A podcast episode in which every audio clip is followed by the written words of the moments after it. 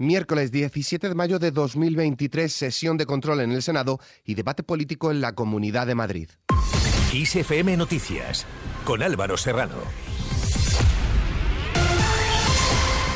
¿Qué tal? El proyecto de ley por el derecho a la vivienda se debate en el Pleno del Senado este miércoles cuando se espera que sea aprobado de forma definitiva y quede así listo para su publicación en el BOE antes de las elecciones autonómicas y municipales del 28 de mayo. En cuanto a esto último, en plena campaña electoral del 28M, el Centro de Investigaciones Sociológicas publica hoy miércoles su barómetro del mes de mayo con estimación de voto para las elecciones generales. En la encuesta de abril, el barómetro del CIS mostraba que la irrupción de Sumar castigaba castigaba duramente las expectativas electorales de Podemos y restaba también algo de fuerza al PSOE. Antes que nada, este martes se ha vivido una muy tensa sesión de control en el Senado con acusaciones entre el Partido Popular y el PSOE. Génova ha denunciado el desfase impropio del presidente del gobierno Pedro Sánchez al utilizar el terrorismo contra el Partido Popular, mientras que el PSOE ha cargado contra el extremismo del líder de la oposición Alberto Núñez Feijóo y considera que se le dirige desde la Puerta del Sol.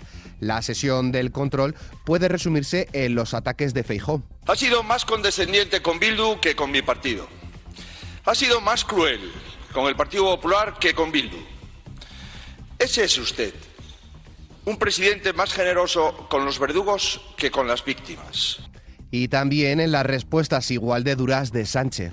El dolor de las víctimas y de la mentira, cada vez que se acercan unas elecciones, solo tienen que recordar los días 11, 12 y 13 de marzo del año 2004.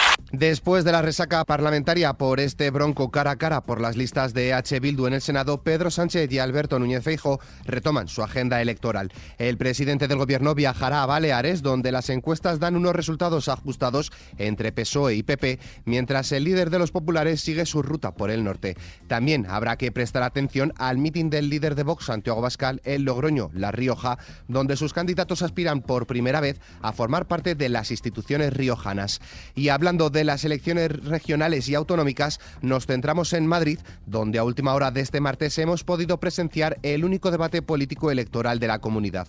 Como resumen, se ha podido ver un ataque en bloque por parte de la izquierda, quienes han apostado por propuestas políticas, tender lazos entre sí hacia la actual presidenta de la comunidad, Isabel Díaz Ayuso, quien ha rechazado la confrontación y se ha mantenido en las líneas del PP nacional. Por otro lado, se ha podido ver una desdibujada candidata de Vox, Rocío Monasterio, quien ha metido en el mismo saco al resto de contrincantes políticos. Los partidos de izquierda más Madrid, PSOE y Unidas Podemos se han lanzado contra Ayuso por su política fiscal, la cual consideran que solo beneficia a los ultra ricos, mientras Vox le ha feado gasto político innecesario y la dirigente madrileña ha situado a la autonomía como región líder. Por partes, en cuanto a propuestas, Juan Lobato, candidato del PSOE, ha ofrecido gestionar con seriedad y solvencia y cree que Madrid puede dar para mucho más. Gobernar es precisamente eso, es escucharos, respetaros y también gestionar con seriedad y con solvencia. Todos tenemos claro que Madrid da para mucho más, pues no perdamos tiempo. Posteriormente, Lobato ha calificado el debate como un acto en el que nadie ha propuesto nada y en el que Ayuso tenía pocas ganas. Rocío Monasterio, candidata de Vox, insiste en reducir el gasto público y centrar su política en la inmigración. Los cuatro coinciden y están de acuerdo en negar la inseguridad. Los cuatro coinciden en entender, tener un multiculturalismo mal entendido. Los cuatro coinciden en aplicar restricciones a los trabajadores y los cuatro coinciden en no querer reducir el gasto político. Monasterio ha dejado que su segundo, José Luis Ruiz Bartolomé, se refiriese al debate como un acto en el que solo Vox ha hablado de problemas reales, aludiendo a que se ha tratado de un debate secuestrado. Por su parte, Alejandra Jacinto, candidata de Podemos, Izquierda Unida y Alianza Verde, ha utilizado su minuto de oro para hablar de su hija y desear que cuando crezca tenga un proyecto de vida propia, que se pueda independizar, que respire aire puro y que sea feliz. Lo hago por mi hija, lo hago porque me preocupa de verdad su futuro porque quiero que cuando se pone mala haya un pediatra en su centro de salud, porque quiero que pueda estudiar en una escuela pública y el día de mañana tener un buen empleo, porque quiero también que cuando sea mayor se pueda independizar y tener su propia casa, porque quiero que pueda desarrollar su propio proyecto de vida, porque quiero que pueda respirar aire puro, aire limpio y porque quiero que sea feliz. Jacinto ha resumido el debate centrándolo en que Ayuso no ha querido responder a nada. La candidata de Más Madrid, Mónica García, se ha comprometido a formar un gobierno que se preocupe de los madrileños y que ofrezca tiempo para vivir mejor, así como la reconstrucción de la sanidad pública. Es posible tener una sanidad de la que nos volvamos a sentir orgullosos, porque es posible tener una vivienda que no sea un sumidero de expectativas y de futuro, porque es posible tener trabajos dignos para tener tiempo para vivir mejor. Y por supuesto es posible tener un un gobierno con alma que se ocupe y se preocupe de los madrileños y de las madrileñas. Mónica García no se ha dejado ver tras el debate ya que tenía que ir a cuidar de sus tres hijos y su segundo, Javier Padilla, ha asegurado que García ha sido la única que ha hablado de Madrid.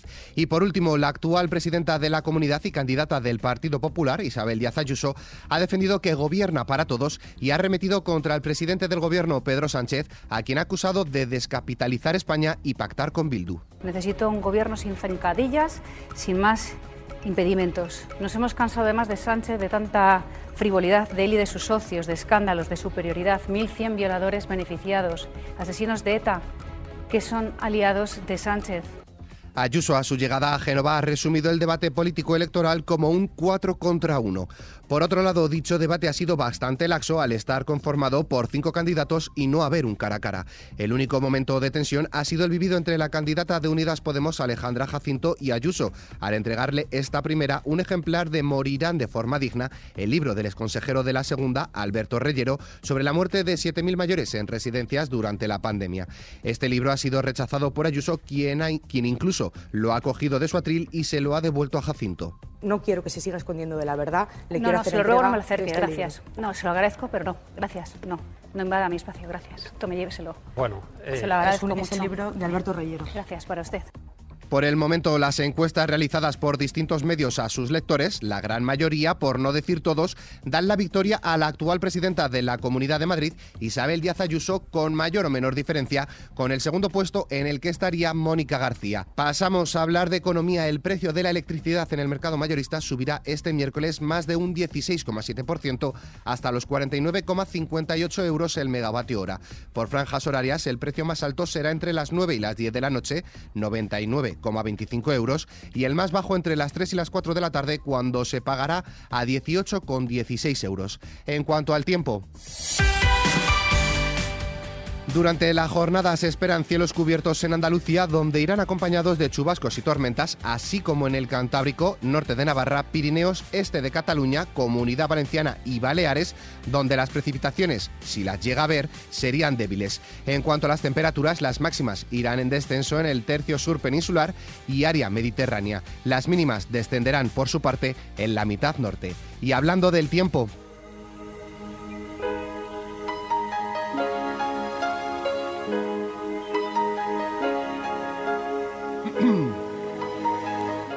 Aprovechamos para luchar contra el cambio climático celebrando hoy, 17 de mayo, el Día Mundial del Reciclaje. Propuesto por la UNESCO, el objetivo de este día es concienciar a la sociedad sobre la importancia vital para el planeta y para el ser humano como parte integrante de la biodiversidad que tiene la reutilización de los residuos. Pero, ¿qué es el reciclaje? Es un proceso por el que un producto o materia ya utilizado, es decir, destinado a ser desechado, se somete a un tratamiento mediante el cual se obtiene una nueva materia prima o producto. En resumen, es introducir un producto de nuevo en el ciclo de vida sin necesidad de explotar los recursos naturales. Para reciclar es importante que tengamos presente que el contenedor azul es para el papel y cartón, el verde para el vidrio, el amarillo para envases de plástico, de metal y tetrabricks, el marrón es para material genérico de residuos y además existen puntos limpios donde llevar electrodomésticos, muebles, pilas y baterías, entre otros. Además, también queremos desmontar algunos mitos, los cuales podéis ampliar en el especial que hemos publicado en nuestra web xfm.es. Entre estos mitos están los camiones de basura no mezclan todos los residuos, reciclar no es caro y no contamina más, los productos reciclados no son de peor calidad, el sector del reciclaje no destruye empleo y para aquellos que dicen si pago la tasa de basura, que reciclen a quienes le pagan por ello, una persona sola no va a cambiar nada.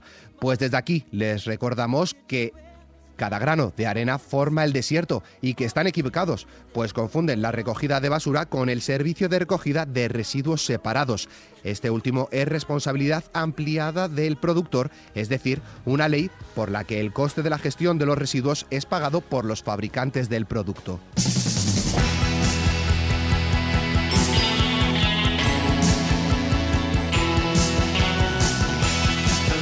Por nuestra parte, queremos terminar aportando nuestro grano de arena con una carrera que forma parte de las acciones de nuestra iniciativa Kiss the Planet. La carrera por el medio ambiente EcoRun es un evento deportivo, participativo, festivo y solidario que celebramos desde el 2011 con el objetivo de promover valores de respeto al medio ambiente y la naturaleza, así como fomentar un estilo de vida activo y saludable. Te esperamos el domingo 11 de junio en la Casa de Campo de Madrid, así que no te olvides de inscribirte en nuestra web xfm.es. Con esta iniciativa y alentándoos a reciclar nos despedimos, pero la información continúa puntual en los boletines de XFM y como siempre ampliada aquí en nuestro podcast XFM Noticias. Con Susana León en la realización, un saludo de Álvaro Serrano, que tengáis muy buen día.